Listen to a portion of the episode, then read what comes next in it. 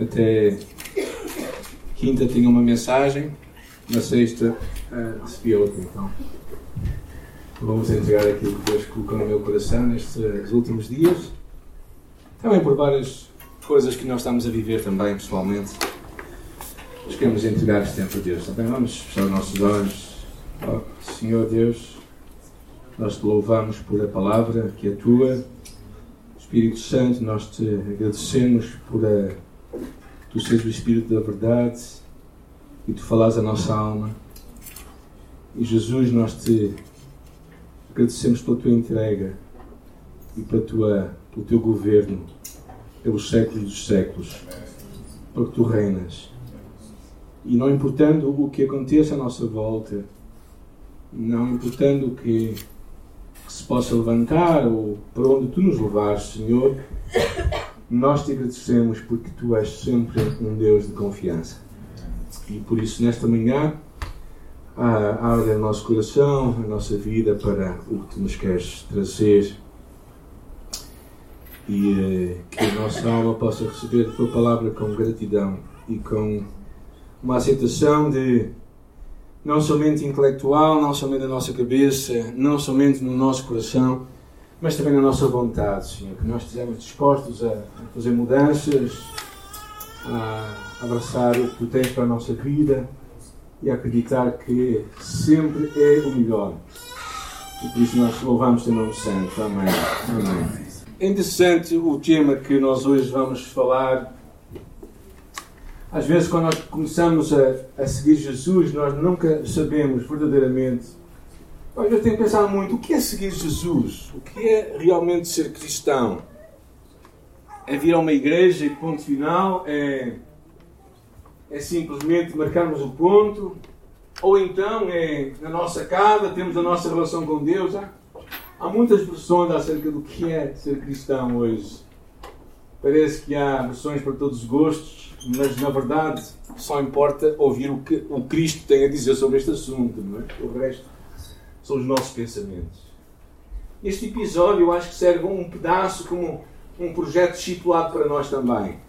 Como é que nós podemos ser discípulos deste Jesus que fala connosco? E vamos ler esta passagem em Mateus capítulo 14, que se encontra num momento interessante ah, no ministério de Jesus. Só para situar um bocadinho, o seu, o seu primo tinha sido morto, João Batista, e a partir daquele momento começa um momento de oposição. Mas neste princípio ainda estava muito a, a, a, ainda estava muito a, no, no, chamado ano da popularidade de Jesus. Estava a terminá-lo para iniciar um momento de contestação. Jesus tinha feito um milagre lá na, no Mar da Galileia junto ao Mar da Galileia. Aquilo é um pedaço do Mar da Galileia. Se vocês virem ao fundo, vocês percebem as montanhas. É, realmente não é um mar, é um lago enorme, mais de 20 km. E, e claro que aquelas montanhas ali originam ventos e tempestades que muitas vezes os discípulos passavam. E ali é uma encosta daquele mar. Se vocês têm um bocadinho onde é que isto aconteceu, não é? e quando Jesus, uh, Jesus tinha feito a primeira multiplicação dos pães e dos peixes, tinha alimentado mais de 5 mil pessoas, uh, e, e aquilo tinha sido tão interessante, claro, os discípulos estavam, estavam empolgados com o que estava a acontecer com Jesus. Não podia a coisa estar melhor, pensavam eles. Jesus disse-lhes a eles para, para, ficar, para eles embarcarem, que ele ia ter com eles. Eu acho que eles não perceberam muito bem como é que Jesus ia ter com eles. Ah, bem, na verdade, aquilo como é um lago, eu podia de qualquer maneira, não é? Podia de barco, ou podia não de carro, porque os carros naquela altura não existiam, não é? Ou de Uber, não é? Também não, não havia Uber naquela altura, não é? O Uber que Jesus vai tomar é um pouco diferente. E vamos ler então. Uh, versículo 22. Logo a seguir, concluiu Jesus os discípulos a embarcar e a passar adiante dele para o outro lado enquanto ele despedia as multidões. Despedidas as multidões, subiu ao monte, a fim de orar sozinho. Versículo 23. E caindo a tarde, lá estava ele só. Entretanto, o barco já estava longe a muitos estados da terra, açoitado pelas ondas, porque o vento era contrário. Na quarta vigília da noite, entre as três e seis da madrugada, foi Jesus ter com eles andando sobre o mar. Os discípulos, ao verem-no andando sobre as águas, ficaram aterrados e exclamaram: É um fantasma! E tomados de medo, gritaram. Mas Jesus imediatamente lhes disse: Tende bom ânimo, sou eu, não temais. Respondendo Pedro, disse: Se és tu, Senhor, manda-me ir ter contigo por sobre as águas. E ele disse: Vem. E Pedro, descendo do barco, andou sobre as águas e foi ter com Jesus. Reparando, porém, na força do vento, teve medo e, começando a afundar-se, gritou: Salva-me, Senhor! E prontamente Jesus, estendendo a mão, tomou e lhe disse: Homem de pequena fé, porque duvidaste? Subindo ambos para o barco, cessou o vento os que estavam no barco adoraram, dizendo: Verdadeiramente és o Filho de Deus. Eu acho que este episódio pode ser visto de duas maneiras. Uma delas é convite que Jesus nos faz a nós, para nós darmos passos em frente. E outra forma de lermos isto é também, às vezes, circunstâncias que vêm à nossa volta e que nós deparamos, que se tornam como que tempestades à nossa volta. Este episódio nós percebemos o que acontece, não é? Jesus basicamente vai ter o tempo com o pai, porque para ele era muito importante uh, este tempo que ele passava com o pai. Eu acho isto muito interessante, até como modelo de discipulado. Porquê? Porque, porque a necessidade de nós sermos continuamente dependentes de Deus. Jesus tinha todas as razões para ser autossuficiente, aparentemente. Não é? Como ser humano, ele estava sendo bem sucedido, ele tinha muitos seguidores, Parece que tudo ia bem, por isso ele poderia viver, vamos dizer, descansado. Mas o descanso dele estava no Pai. E por isso ele subia para falar com o Pai. E, eu acho que este é um dos grandes perigos que acontece na nossa vida. Quando a vida nos corre bem, nós deixamos de depender de Deus. Uma pequena leitura. Encontramos também esta necessidade. É interessante que Jesus então diz: ir para o outro lado, os discípulos obedecem, e quando eles vão, uh, por causa daquelas montanhas, ventos se levantam, tempestades acontecem, e verdadeiramente eles andaram a aderir a uma série de horas.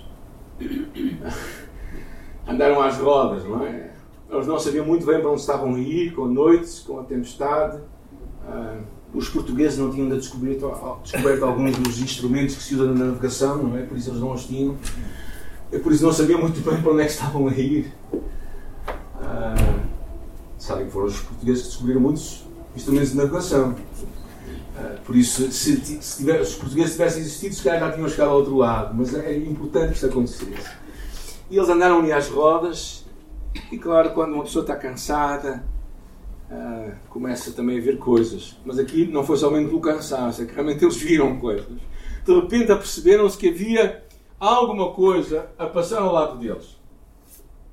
É interessante que no outro eh, episódio, em Marcos, diz que Jesus lhes ia passando à frente. Aqui é uma intencionalidade de Jesus, não é? E, e claro, eles ficaram todos assustados. Eram homens, eram pescadores, homens cheios de coragem, não é? Eles ficaram com tanto medo que gritaram, não é? Um homem gritar de ser muito interessante, não é? Sem estar embriagado, é claro, não é? Uh, e eles gritaram porque era, pensavam que era um fantasma. Jesus disse: Sou eu. É interessante isto, porque Jesus falou e eles conheceram a voz de Jesus.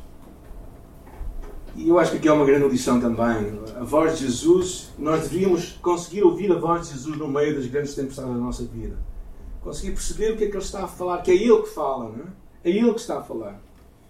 E quando Ele fala, não é? Ele diz aqui, Pedro sempre um pouco mais ousado, disse: Se és tu, Senhor, manda-me ir ter contigo por sobre as águas. Pedro era um homem cheio de coragem, cheio de fé, e Jesus o chamou: Vem.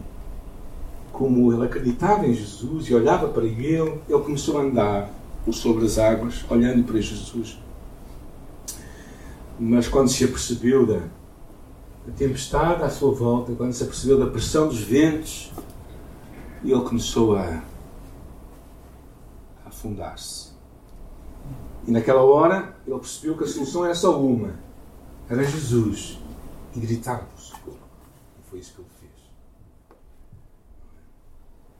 E ele gritou por socorro. Jesus lhe estendeu a mão e o tomou. E diz que entrando no barco, os dois, ah, houve uma, um descanso, uma bonança à sua volta. E diz que eles ficaram tomados de admiração e adoraram. O final de, de uma experiência com Deus termina em adoração. A Deus. É, é um espanto em que Deus é o único que merece ser adorado. É muito interessante este episódio. Então, Quais algumas lições que nós podemos tirar para nós aqui desta passagem? Não é? A primeira delas, eu acho que é esta importância de tu e eu reconhecermos a presença de Jesus, a presença de Deus. É interessante que quando eles estavam muito habituados a andar sobre aquelas águas naquela madrugada, pensava que tudo estava acabado. No meio do nada, no meio verdadeiramente das grandes dificuldades da vida, Jesus se revela à sua presença de uma forma notável e diz: Coragem, sou eu. Quando menos se espera, no lugar mais improvável, Deus pode estar presente. E Deus está presente. Eu acho muito interessante porque seria para esperar Jesus em todos os lugares, menos no cimo daquele mar. Era esperado chegar do outro lado, que ele tivesse com outras pessoas para o outro lado, mas não, Jesus estava precisamente ali ao lado de Deus, enquanto eles estavam a experimentar aquilo. Deus está presente. Deus está presente e é interessante que tantas vezes tu e eu confundimos Deus com fantasmas, com muitas coisas à nossa volta. Às vezes somos surpreendidos por acontecimentos à nossa volta, repentinos na nossa vida. E às vezes nós tendemos, por causa da pressão das coisas à nossa volta, da, daquilo que nós estamos a viver naquele momento, nós tendemos a esquecer. É interessante as palavras de Deus no livro de Isaías, capítulo 49, diz assim: Pode uma mãe esquecer-se do seu filho do peito, de maneira que não se compadeça do filho do seu ventre, mas ainda que esta se esquecesse, eu, todavia, não me esquecerei de ti. Eis que da palma das, das minhas mãos eu te gravei, os teus muros estão continuamente diante de mim. Deus dá uma promessa tão clara, tão profunda, de que, que muito mais do que uma mãe que não se esquece do seu filho, mesmo que ela se esquecesse, Deus diz aqui: Eu nunca me esquecerei de ti e com a, na palma das minhas mãos eu te tenho gravado. Eu acho isto completamente incrível. Significa que, se, claro que nós sabemos que isto aqui é chamado uma tentativa de Deus se definir como ser humano, não é? Para nós compreendermos, Ele não tem mãos, não é? Mas a forma de tu e eu compreendermos é Deus dizer que Ele tem mãos, não é? E é assim Deus, Deus é Espírito. Mas Deus se lembra de ti e de mim. Não é? Ah, e, e, se lembra de ti porque ele próprio decide escrever-nos na palma da sua mão. Não é? Nós sabemos quando é que escrevemos na palma das mãos, era para nós esquecermos coisas, tipo, íamos para um, um exame e escrevemos na palma das mãos. Não, alguns faziam isso, não, outros não, os mais, os mais cristãos não fazem isso. Mas, mas ideia de não nos esquecermos, é isso que Deus faz contigo e comigo. Deus está sempre presente e às vezes nos lugares mais inesperados mais improváveis, tu e eu podemos reconhecer a presença de Deus. Agora, quem anda sobre as águas, uma coisa que também acontece, eu acho interessante, é conseguir discernir entre fé e loucura. Porque às vezes, não é? Às vezes, às vezes é interessante porque Pedro queria ir e ele diz aqui: Se tu me chamares, eu acho muito interessante isto, não é? Ele diz: Se és tu, Senhor, versículo 28, manda-me ir ter contigo. Independentemente da muita ousadia de Pedro, e ele aqui quer ter a certeza que é Jesus que está ali. Ele quer ter a certeza que era Jesus que falava com ele. Ele quer ter a certeza que não é uma impulsividade, mais uma vez de Pedro, mas era mesmo Deus que estava ali presente. E por isso ele pede: manda-me ter contigo. Não é? Ou seja, ele está disposto a obedecer, a obedecer àquilo que parece ser uma coisa muito improvável, uma, uma experiência única na vida, que nunca tinha visto acontecer. Não estava a andar de surf aqui, ok? Eh, ele estava verdadeiramente a andar sobre as águas. Claro que ele ao ele falar isto, ele põe a sua disposição para obedecer. Obedecer a algo que é improvável, algo que é, vai implicar vai implicar um ato de fé, de confiança tremenda. Eu acho que é isso que nós precisamos de estar a ouvir Deus falar connosco. Se és tu, Senhor, que nos mandas fazer isto, se és tu que nos mandas abraçar este projeto, se és tu que nos mandas contribuir para esta causa, se és tu que nos mandas acabar este relacionamento, se és tu, então faz-me ter contigo. Se és tu, é muito interessante que, que os teus passos e os meus sejam respaldados por Jesus e seja Ele nos chamar há claramente aqui uma grande diferença entre confiança e um triunfalismo, às vezes, que tu e eu podemos ter, vazio, não é? Eu acho que é muito interessante porque é esta, esta obediência que os leva a enfrentar as dificuldades. Eles entram no barco, enfrentam esta tempestade, porque Jesus está com eles. Agora, o que também descobrimos aqui é que quem anda sobre as águas está disposto a sair do barco. Ou seja, a sair do barco. O que é ser do barco? É ser daquilo que nos dá segurança, proteção, à exceção de Deus. O teu barco é tudo aquilo em que tu confias. Ainda mais quando a tua vida fica turbulenta. O teu barco é tudo aquilo que te afasta da obediência de seres o discípulo que Deus quer que tu sejas e que vivas a vida que Deus quer que tu vivas. Ou seja, o teu barco é tudo aquilo que tu podes criar para ti que tu achas que te vai dar algum, alguma segurança. Mas às vezes Deus te diz: sai do barco age em fé, venha ao meu encontro, confia em mim, eu vou estar presente. E, e, esta, esta necessidade de tu e eu ouvirmos Jesus e de fazermos o que Ele nos manda fazer é muito mais importante do que tu achares se é razoável ou não. Se tu estivesse dentro daquele barco e se Jesus dissesse sou eu, vem ter comigo, o que é que tu dirias? Talvez alguns diriam, Senhor, isso não é razoável. Eu nunca vi isso acontecer, porque é que vai acontecer comigo? Então, começaríamos, eu penso que todos, quase uma boa parte de nós, uma boa dose de nós, talvez 90 para dos 90 aos 100%, mas o que eu vejo é que todos nós teríamos razões para não ir. Esse é o problema, às vezes, da nossa fé. É que a nossa fé torna-se muito mais um ato de razoabilidade do que necessariamente um ato de obediência. E eu acho que aqui corremos um grande perigo. Porque a nossa fé nem sempre vai ser razoável. Porque às vezes eu vejo que há muita gente que quer encaixar Deus na sua vida já estabelecida. E tudo bem. Mas há vezes que Deus nos vai, mandar sair do barco. Porque Ele está fora do barco. E a pergunta é: estás tu disposto a sair? Ou tu achas, não, Senhor, vem para o meu barco primeiro para que calme, depois talvez eu saia. A ordem é ao contrário, não sei se vocês perceberam. Primeiro ele tinha que sair para depois poder entrar e as coisas ficarem calmas. E não ao contrário. A vida não foi feita para ficarmos no barco quando Jesus está fora dele. Ah, qual é o teu maior medo? Então tu percebes qual é o teu barco.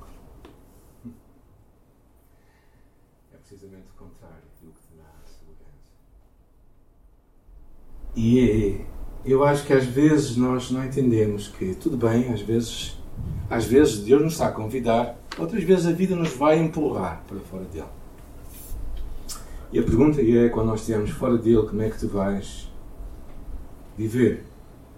Quem anda sobre as águas sabe que vai ter problemas. Versículo 29, vem e Pedro descendo do barco andou sobre as águas e foi ter com Jesus. Porém, reparando na força do vento, teve medo e começou a submergir. Por um ímpeto ou por fé, eu acho que houve aqui um ato de fé na minha, na minha leitura. Pedro dá o primeiro passo em direção a Jesus. Confia nele, avança para a sua maior aventura. Algo que nenhum ser humano tinha vivido. E com o tempo, por um tempo, ele só vê Jesus. Só vê Jesus.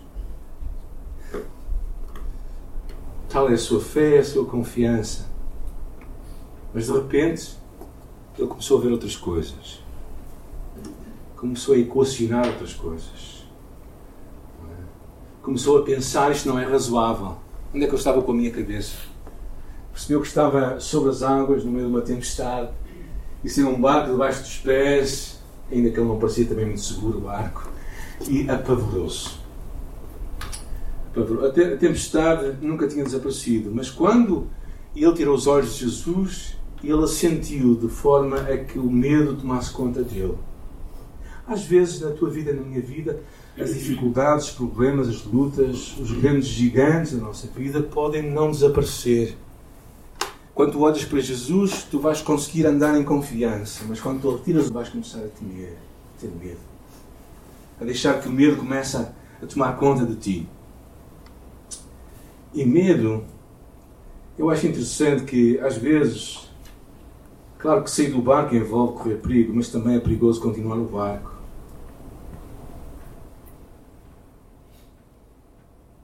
Se Jesus não está lá. É interessante que o medo, eu acho que às vezes nós esquecemos que o medo é o preço que nós temos para o crescimento. Ou seja, é natural ter medo. Não é uma coisa do outro mundo. Eu acho que é natural na, na vida medos vierem ao nosso coração de tempos a tempos por eh, desafios que nós temos, por lutas. Às vezes nós pensamos que o melhor é anularmos as coisas, é fingirmos que nada existe. Mas a opção de sair do barco é, é realmente um retorno constante ao medo. Os discípulos ficam no barco, enfrentam a tempestade e sentem medo. Jesus convida Pedro a andar sobre as águas e, uh, e ele andou. E o medo desapareceu por um tempo, até que ele se apercebeu do lugar onde ele estava. Medo não me inibe de ter fé. Medo apresenta um maior desafio para uma possibilidade de ter uma fé muito maior. O medo, em certa medida, nunca irá embora da nossa vida, mas a forma como tu e eu lidamos com ele é que vai determinar se ele vai nos fazer crescer ou se ele vai nos mirrar na nossa caminhada. Não penses que, se tu tiveres muita fé, o medo nunca vai vir à tua vida. Porque os desafios da vida são diferentes ao longo da nossa caminhada, não é? Ao longo da nossa caminhada como pessoas, como famílias. Então o medo sempre vai aparecer. Mas a verdade, como tu lidas com isso, é que é importante. Eh, Karl Barth, um teólogo dos nossos dias, disse que o conforto é um dos cantos da sereia da nossa era. Ou seja, sabem que a sereia, é? as sereias que chamam para os pescadores virem e morrem, não é? Ele chama isso a espreguiçadeira. Todos nós gostamos de uma espreguiçadeira. Ou seja, todos nós gostamos de ter, de ter o nosso conforto. A área que nós não temos que ter saída do nosso barco, a área que nós não temos que andar em fé, a área que nós não temos que enfrentar os nossos medos, a área em que nós olhamos para o nosso Deus e o Deus realmente é um Deus que parece muito pequeno, que não cresce. Porque o tamanho da tua fé em alguma medida, vai mostrar o tamanho do teu Deus. Claro que tu não podes limitar Deus, Deus vai ser quem Ele vai ser, mas para ti vai ser um Deus mais forte, mais poderoso, um Deus muito mais pequeno.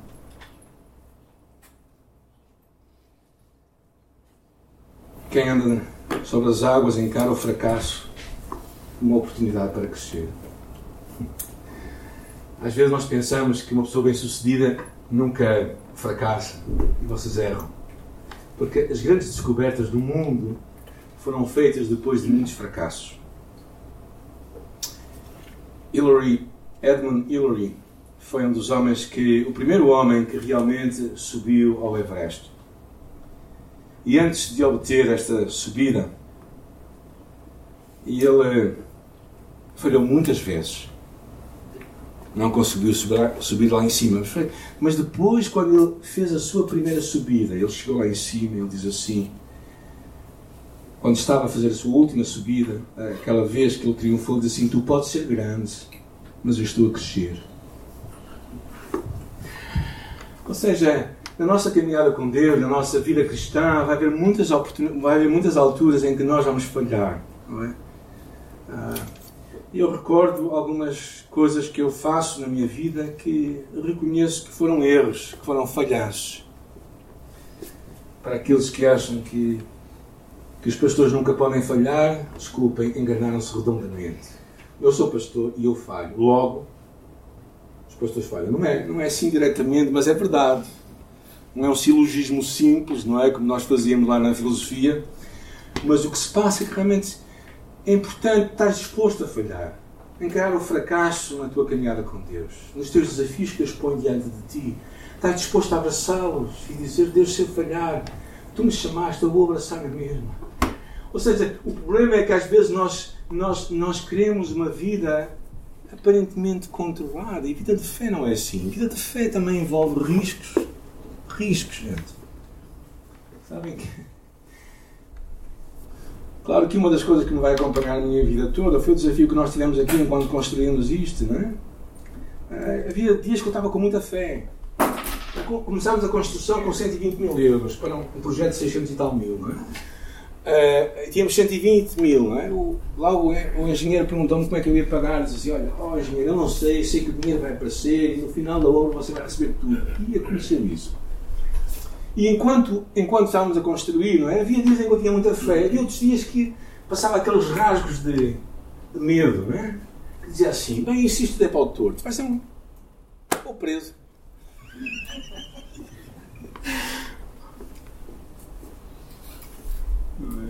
Mas claro, eu estava convencido que tinha sido Jesus a dizer sai do barco. Porque se eu não saísse do barco, ainda estava lá, se calhar no primeiro lugar, que era aqui em cima, que levava 30 pessoas. E é, é importante nós encararmos esta oportunidade para crescer. Darmos passo. Às vezes há pessoas que querem ter tudo assim, não é? Mas se eu fosse pensar assim, gente, nunca teria sido ali, de cima, ali, ali em cima, na Joaquim Lagoa. Um lugar pequeno, pequeno. Os meus filhos achavam que era muito grande porque eles eram muito pequenos, não é? Mas o fracasso, às vezes, é o que nos vai ajudar a aprender. Não precisamos desistir quando fracassamos. Pensem em Pedro. Quantas vezes Pedro negou Jesus? Uma? Três. Duas? Três E este homem que andou sobre as águas decidiu negar Jesus por três vezes. Não foi uma vez por engano, não foi duas vezes porque não pensou bem, mas foi três vezes porque pensou bem demais. Negou Jesus. Não é o fracasso que nos molda, mas a forma como lidamos com ele. E a forma, às vezes, como lidamos com os fracassos em nossa vida é que vai transformar o nosso caráter. Quem anda sobre as águas aprende a esperar no Senhor. Neste episódio em que nós lemos a vida de Jesus e dos discípulos, descobrimos que todos tiveram que esperar e aprender a confiar em Deus. É interessante isto. Todos tiveram que aprender a confiar nele. Este não fez terminaram tempestades, até mesmo após Pedro ter saído do barco, mas os discípulos tiveram que esperar em Jesus. É? Reparando a força e começando a submergir, gritou: Salva-me, Senhor. E prontamente Jesus, estendendo a sua mão, tomou e lhe disse: Homem de pequena fé, porque duvidaste? Subindo ambos para o barco, cessou o vento. Vida cristã é aprender a confiar em Jesus, a ter um relacionamento com Ele, em que Ele está perto em todos os momentos da nossa vida, em todas as circunstâncias. Andar com Jesus não nos vai inibir de tempestades em nossa vida. Mas andar com Jesus vai nos inibir de andar sozinhos na tempestade. E vai nos levar ao momento em que nós percebemos quem é Jesus de uma forma muito mais profunda. Mas aprender a esperar em Jesus é, é, uma, é uma das lições maiores da vida cristã. Lamentações diz assim: O Senhor é bom para aqueles que nele confiam, para quem se volta para ele. Convém esperar em silêncio pela libertação que virá do Senhor. E o último ponto que eu queria deixar convosco é: quando andamos sobre as águas, temos uma relação mais profunda com Deus. Jesus ainda procura pessoas que saiam do barco e porquê? Porque é a única forma de crescermos de verdade, é o caminho para desenvolvermos uma fé autêntica, não uma fé racional, uma fé autêntica que mora na nossa vida, no nosso coração, em nossas crenças profundas. E assim tu vais descobrir o chamado de Deus e tornas seu discípulo. Talvez sair do barco vão acontecer duas coisas. Quando fracassares, o que pode acontecer? Jesus está lá fora para te segurar. Mas de vez em quando tu vais andar sobre as águas. Eu não quero perder esta oportunidade. E sabes porquê que nós temos que sair do barco? Porque Jesus não está lá. Se Jesus não está no barco, então nós não podemos ficar lá. O barco deixou de ser seguro. Seguro é estar onde Jesus está. Eu acho que este é. Tu e eu somos propensos a buscar um mundo de conforto.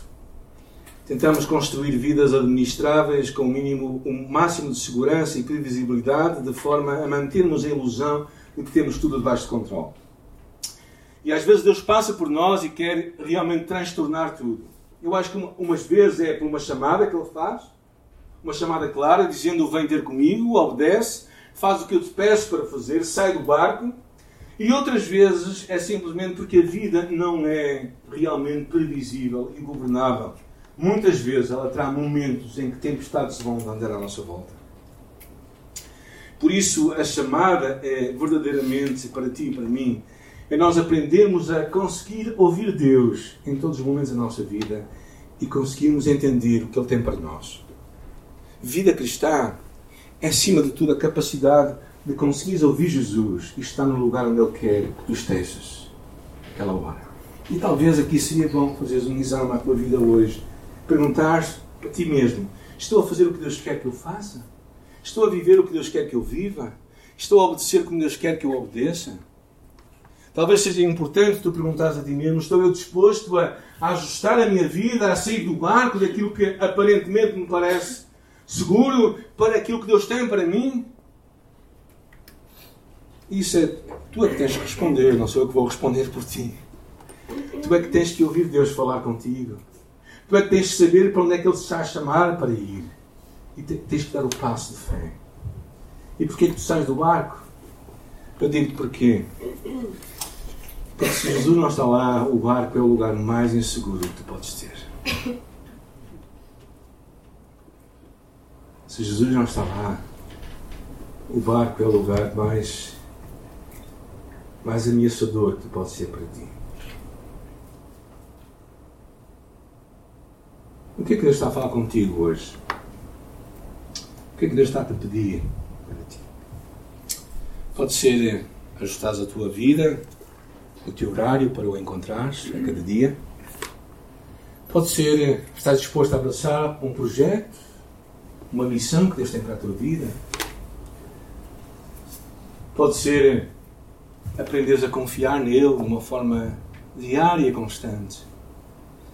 Em que cada dia começas o dia e abres as mãos e dizes: Senhor, eu começo este dia de mãos vazias, como, tu, como todos nós começamos.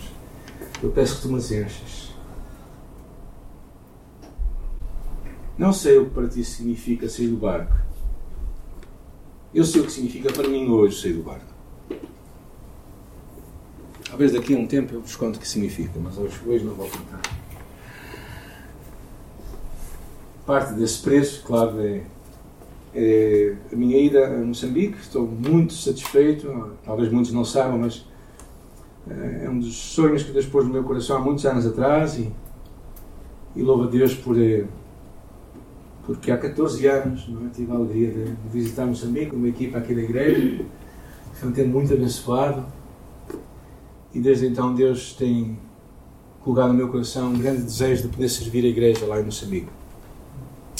Nós vamos estar a, nós vamos estar a ministrar a pastores na Beira e em Maputo, um curso discipulado com o propósito de os equipar.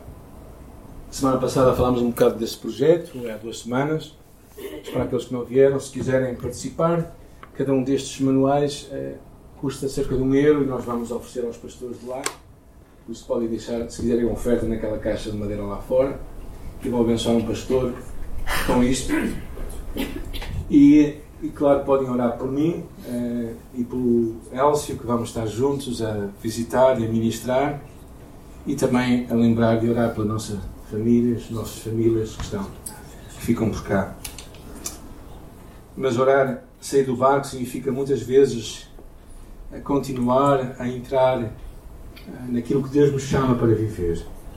Como, como pastor, como discípulo de Jesus, abraçar. E quando o medo se apodera de mim, porque há várias alturas em que isso acontece. Há há horas altura em que isso acontece, eu ter a, a capacidade para, para poder gritar, para poder gritar a, a Jesus e dizer: Senhor, socorre-me. E eu acho que isso é, é algo que eu tenho aprendido a fazer mais frequentemente. E a oração é uma das coisas mais impressionantes. Jesus começou este episódio enquanto ele despedia as multidões, subiu ao monte a fim de orar sozinho. Jesus, o Filho de Deus, tinha tanta necessidade de estar só com o Pai. Como é que tu e eu ousamos pensar que não precisamos disto?